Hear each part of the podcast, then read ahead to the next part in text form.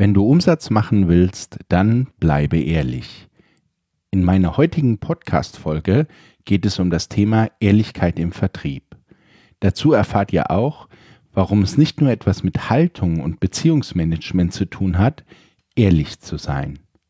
Es lohnt sich definitiv auch wirtschaftlich, die Beziehung zum Kunden sauber zu halten, wenn man an einer langfristigen Kundenbeziehung interessiert ist. Ehrlichkeit im Verkauf ist leider häufig immer noch eine Seltenheit. Zur Ehrlichkeit im Verkauf gehört für mich nicht nur das Verhalten vor dem Kauf, sondern auch danach.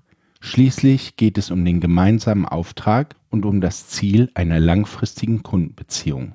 Ein Mitarbeiter von mir sagte einmal, dass gefühlt nur noch der Zeitpunkt des Versandes der Rechnung eine Rolle spielt, jedoch nicht mehr die Leistung dahinter. Ihm ging diese Art mit Kunden umzugehen im privaten Kontext sehr gegen den Strich. Und ehrlicherweise stinkt es mir persönlich schon seit Jahren gewaltig, dass das Fehlverhalten einzelner Verkäufer entscheidend zum schlechten Image meines Berufsstandes beigetragen hat. Auch ich erlebe in meinen Kundengesprächen häufig, dass die Kunden misstrauisch sind, weil sie in der Vergangenheit schlechte Erfahrungen mit Vertriebsmitarbeitern gemacht haben. Hier heißt es dann erst einmal Vertrauen wiederherstellen und zeigen, dass eine Zusammenarbeit auch anders gestaltet werden kann, nämlich auf Augenhöhe und als gleichwertiger Partner. Den kurzfristigen Umsatz im Auge wurde Kunden etwas aufgeschwatzt, um schnell einen Deal zu machen und um die Umsatzzahlen kurzfristig zu erfüllen. Nach mir die Sinnflut, was schert mich der Kunde von heute? Glücklicherweise dreht sich das Blatt nun ein wenig. Immer mehr Vertriebsorganisationen fangen an, die Kundenzufriedenheit als Key Performance Indikator für sich zu entdecken. In Zeiten von Personas, Kundenreisen und Erlebnisshopping spielt die Kundenzufriedenheit eine immer größere Rolle.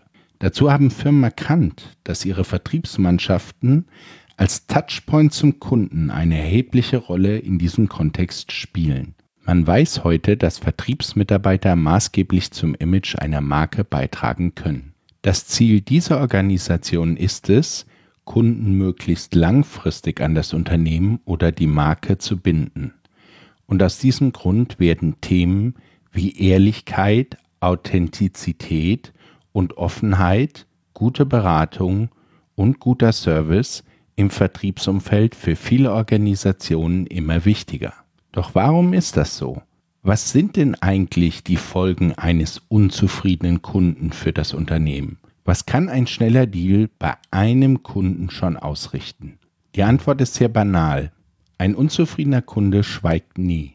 Und er wird sich einen Weg suchen, um Menschen von seiner Erfahrung zu berichten. Und meist eben nicht nur einem Menschen. Laut der TAP-Studie aus den USA erzählen Kunden ihre positiven Erfahrungen an durchschnittlich drei weitere Personen im näheren Umfeld. Bei negativen Erlebnissen hingegen wird die Erfahrung mit neun oder zehn Leuten im näheren Umfeld geteilt.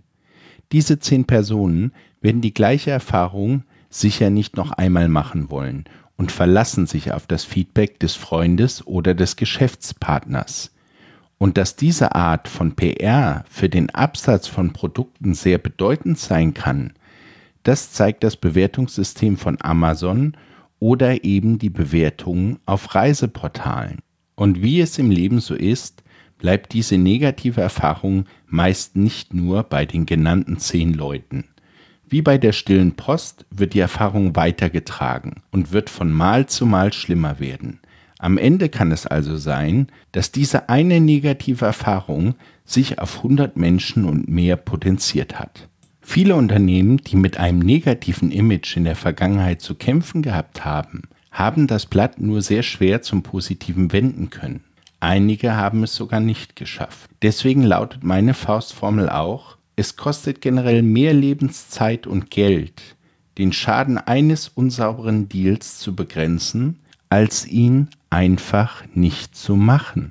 Gerne erzähle ich in diesem Zusammenhang auch wieder aus meinem persönlichen Nähkästchen, quasi als Begründung dafür, warum ich so fest daran glaube, dass es sich lohnt, ehrlich im Vertrieb zu sein und ehrlich zu bleiben. Als ich als Vertriebsleiter in einem Angestelltenverhältnis war, fuhr ich mit einem Kollegen zu einer Verkaufspräsentation unserer E-Learning-Lösung bei einem Automobilzulieferer.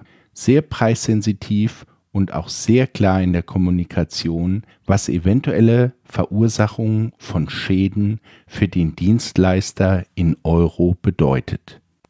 Was ich im Vorfeld bereits wusste, war, dass mein Wettbewerb die bis dato besseren Zugänge zu diesem Kunden hatte. Der CEO meines Kunden hatte eine Speakerrolle auf einer großen Konferenz meines Wettbewerbers. Mein Wettbewerb ging immer mit den niedrigsten Preisen in die Verhandlungen und es bestand ein hohes Risiko, dass dem Kunden unsere systemseitigen Vorteile den höheren Preis nicht wert waren. Der in Aussicht gestellte Vertrag würde über einige Jahre laufen und war als attraktiv für mein Unternehmen zu bezeichnen. Dem Kunden war es wichtig, dass die E-Learning-Maßnahmen schnell durchgeführt wurden und zu einem kalkulierbaren Preis pro Teilnehmer. In der Produktpräsentation kam, was kommen musste. Ich wurde mit den niedrigen Preisen des Wettbewerbs konfrontiert. Alles erschien dem Kunden günstiger bei meinen Marktbegleitern. Sämtliche systemseitigen Vorteile schienen diesen Kunden nur bedingt zu überzeugen, uns einen besseren Preis zu zahlen. Um mir Klarheit über das Wettbewerbsangebot zu verschaffen, verhandelte ich mit dem Entscheider und dem Einkauf jeden Angebotspunkt einzeln und der Reihe nach. Durch diese Vorgehensweise verschaffte ich mir Zeit und erfuhr anhand der Kundenaussagen auch, wie mein Wettbewerb sein Angebot gestaltet hatte. Es sah aus Kundensicht sehr viel günstiger aus und einer problemlosen Einführung schien auch nichts im Wege zu stehen. Was ich jedoch auch wusste, dass mein Wettbewerb sehr gerne den Fokus in Kundenpräsentationen auf den scheinbar günstigen Preis lenkte. Was hingegen in diesen Kundenpräsentationen sehr gerne verschwiegen wurde, waren langfristige Kosten und die Kommunikation darüber, welche Dinge im Vorfeld auf Kundenseite bereits erledigt sein mussten, damit eine schnelle Einführung des E-Learning-Systems und die Durchführung der nachfolgenden Trainingsmaßnahmen überhaupt in dem geplanten Zeitfenster möglich sind. In dem bisherigen Gespräch mit diesem Kunden war es bis dato nur eine vage Vermutung, dass mein Wettbewerb hier schlichtweg entscheidende Informationen vor dem Kunden verschwiegen hatte. Da dem Kunden die kurzfristige Einführung und die Verbindlichkeit der Preise sehr wichtig waren, fing ich an, weiter zu qualifizieren. Ich wollte sicherstellen, dass meine Annahme keine Vermutung blieb. Nach einigen Fragen hatte ich Klarheit und die Sicherheit, wo die Schwachstelle bei meinem Wettbewerbsangebot zu finden war.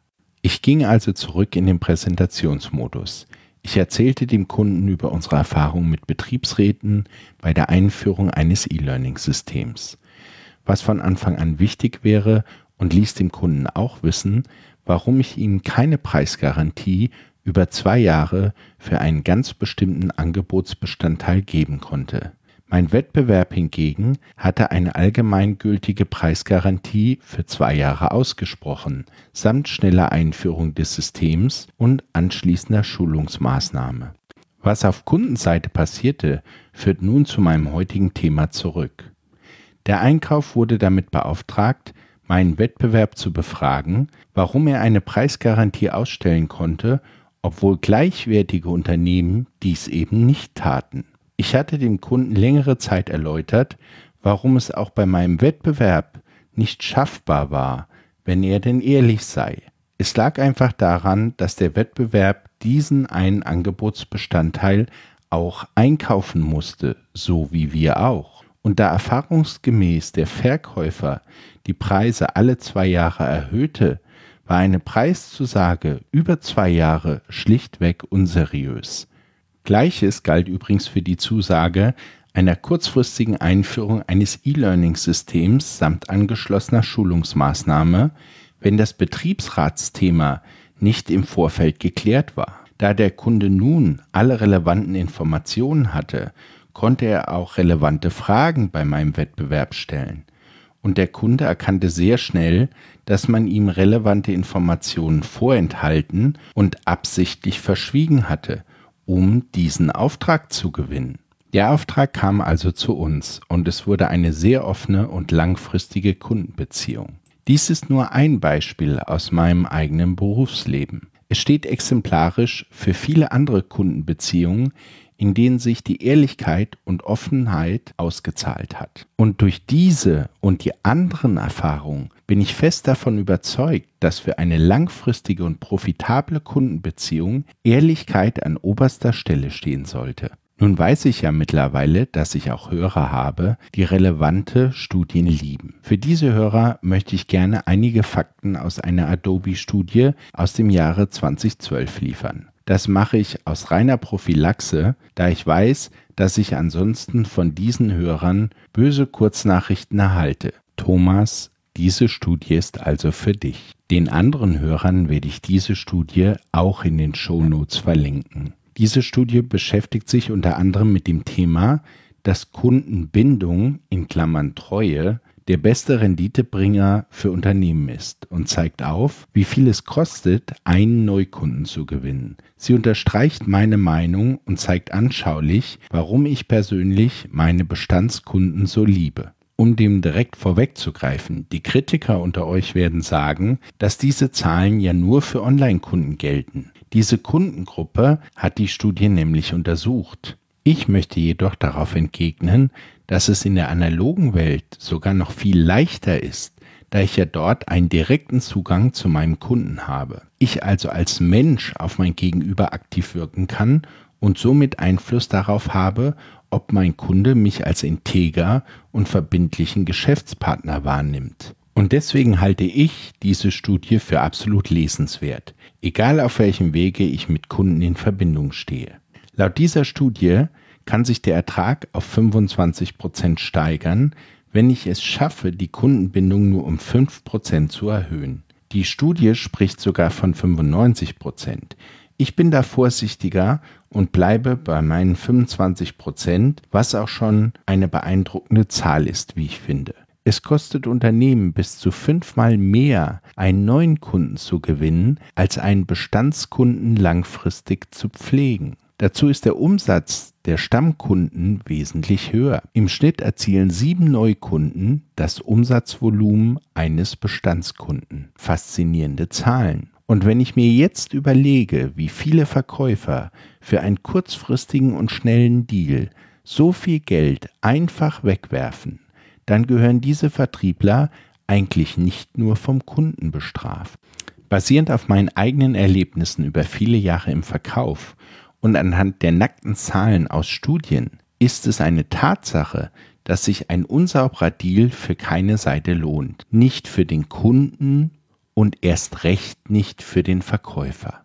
Und deswegen will ich damit enden, womit ich begonnen habe. Wenn du Umsatz machen willst, dann bleib ehrlich mit dem Zusatz, es lohnt sich. Eine Kleinigkeit habe ich dann doch noch. Ich freue mich wirklich riesig, wenn ihr meinen Podcast abonniert oder mir einen Kommentar dalasst. Wer lieber eine E-Mail schreiben möchte, der kann das auch gerne tun unter der Adresse kontakt@vertriebsalternative.de.